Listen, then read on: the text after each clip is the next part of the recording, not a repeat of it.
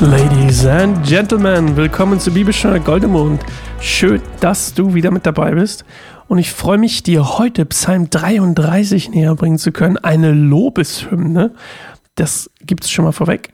Und eine Lobeshymne, das ist nicht ganz klar wofür, aber wahrscheinlich einfach über einen militärischen Sieg Israels. Das ist so ein bisschen das, worum es geht.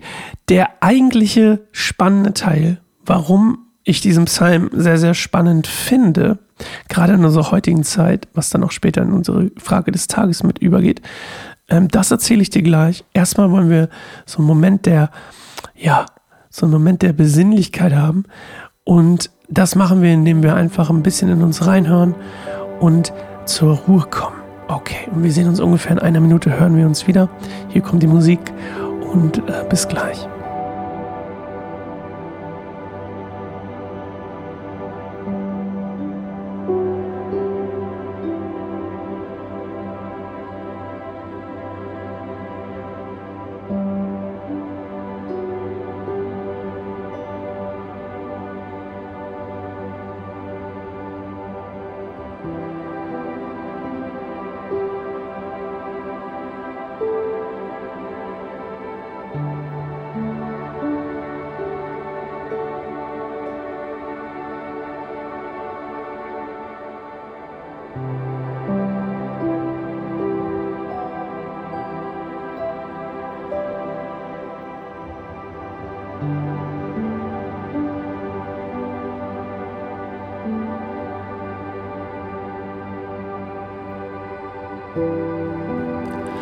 Psalm 33.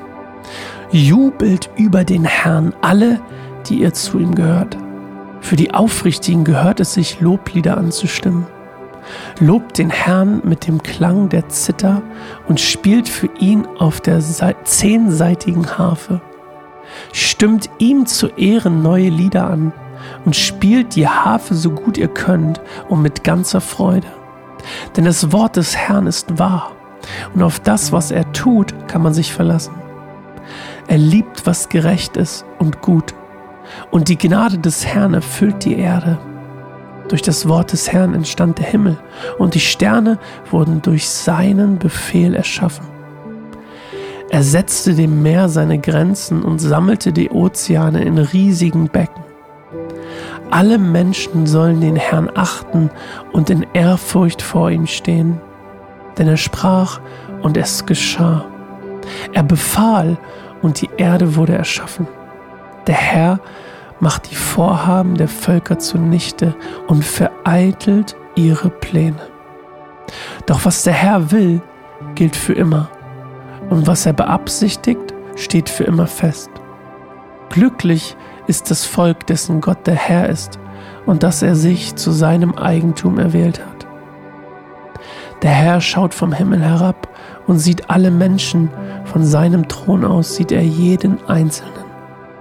Er hat ihre Herzen gemacht und weiß um alles, was sie tun. Ein König siegt nicht durch die Größe seines Heeres. Ein starker Krieger befreit sich nicht durch seine große Kraft. Selbst dein Pferd kann dir nicht den Sieg verschaffen, mit all seiner unbändigen Kraft kann es dir nicht helfen. Der Herr aber beschützt alle, die ihm gehorchen und auf seine Gnade vertrauen.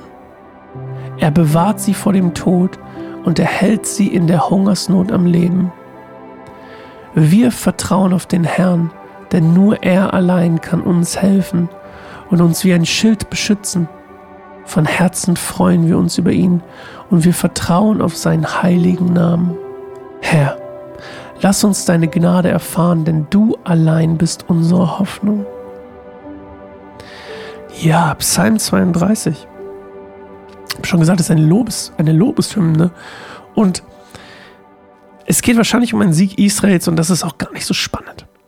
Also Hoffnung wieder auf Gott setzen, Gott ist ein Schild, Gott ist ein, ein, ein fester äh, Schutz für, für alle. Man soll sich nicht auf seine eigene Stärke oder die Stärke der, der, der, der, des Pferdes zum Beispiel verlassen, sondern auf die Stärke Gottes.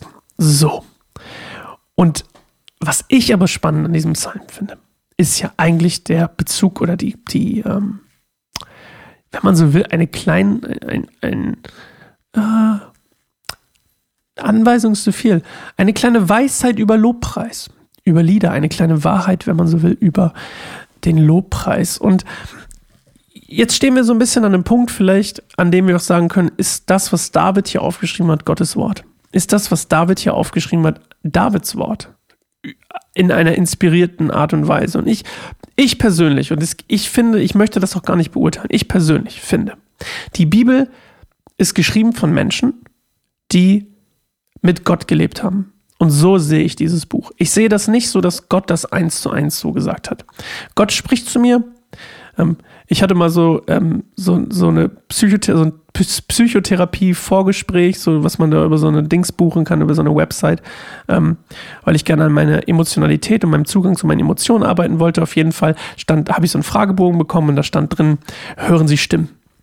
Und ich habe gedacht, ähm, nicht direkt hören, aber schon irgendwie wahrnehmen und hören und vielleicht auch nicht stimmen, aber also schwer Gott zu beschreiben, aber ich habe da, hab da das mit Ja angekreuzt und habe dahinter geschrieben, ähm, äh, dass ich, dass es, dass Gott zu mir spricht.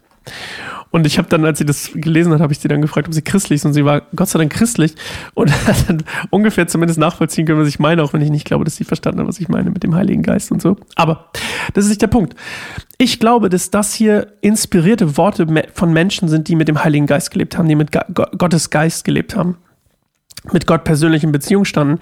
Und das wurde quasi über Generation und Generation aufgeschrieben und weiter verbreitet, etc. etc. Also ich glaube nicht, dass es eins zu eins Gottes Wort ist, deswegen will ich nicht sagen, dass das, was David hier sagt, eins zu eins Gottes Meinung über Lobpreis ist. Aber ich finde es sehr interessant. In Vers 1 bis 3 geht es um einen Grundgedanken von, von Lobpreis, nämlich was Lobpreis sein soll. Und das finde ich sehr interessant, weil ich habe das Gefühl gerade, und ich bin da auch absolut drin, ähm, dass ich da immer so meine Stirn runzel, weil ich so deutsch bin wahrscheinlich.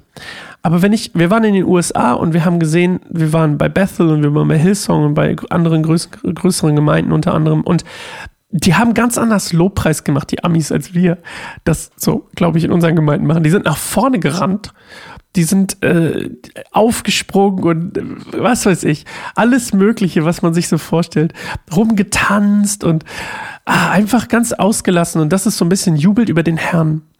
Das ist für mich so das, das, dieses Erste, für die Aufrichtigen gehört es sich, Loblieder an, anzustimmen. Lobt den Herrn mit dem Klang der Zither und spielt für ihn auf der zehnseitigen Harfe. Stimmt ihm zu Ehren neue Lieder an und spielt die Harfe so gut ihr könnt mit ganzer Freude. Da steckt drin eigentlich für mich. Das ist eine, also steckt viel für mich drin. Und zwar einmal jubelt über den Herrn ist so, eine, so ein Ausdruck von Freude, den man auch sehen soll, glaube ich. Und den man auch so meinen soll. Das glaube ich auch. Man soll nicht so tun. Aber manchmal fühlt man es nicht. Aber man kann es trotzdem wissen, dass Gott gut ist und dass man ihm jubeln soll. Also ziemlich spannend. Ich bin auch eher so ein stiller Lobpreiser, außer ich mache ihn selbst, dann bin ich, glaube ich, eher der lautere Lobpreisleiter.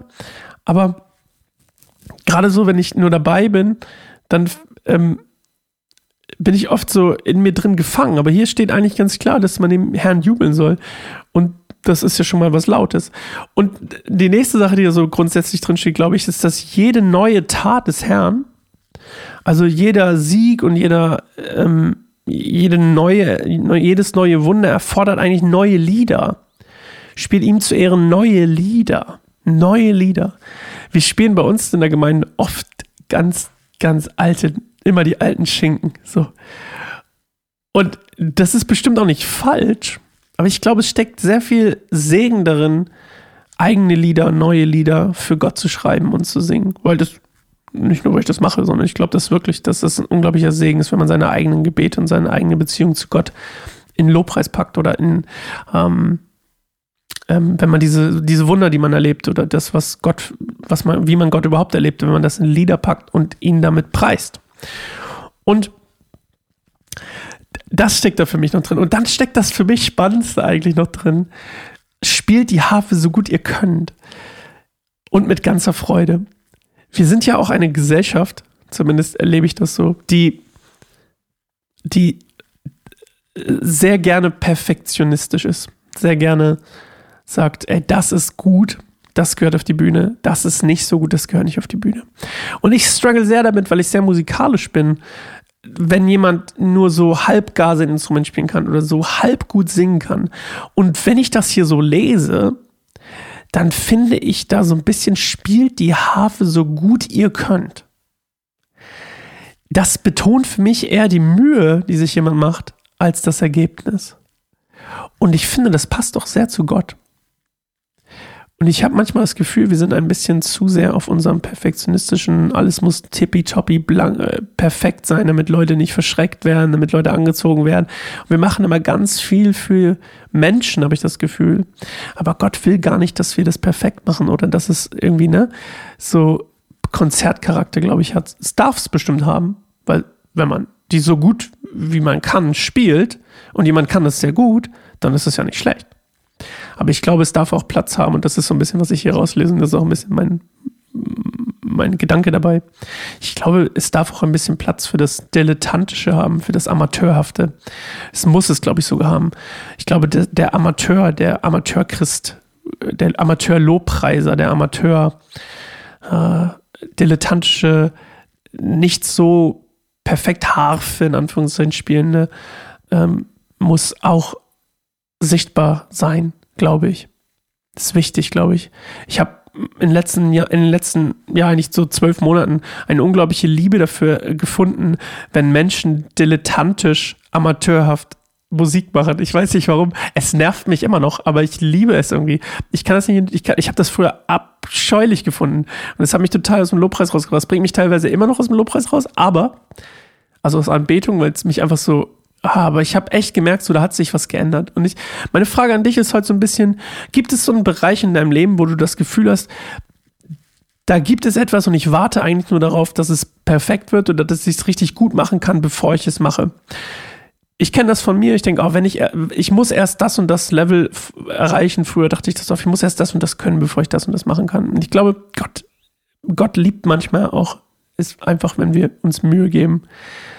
Und ähm, ja, das war nur so ein Gedanke dazu.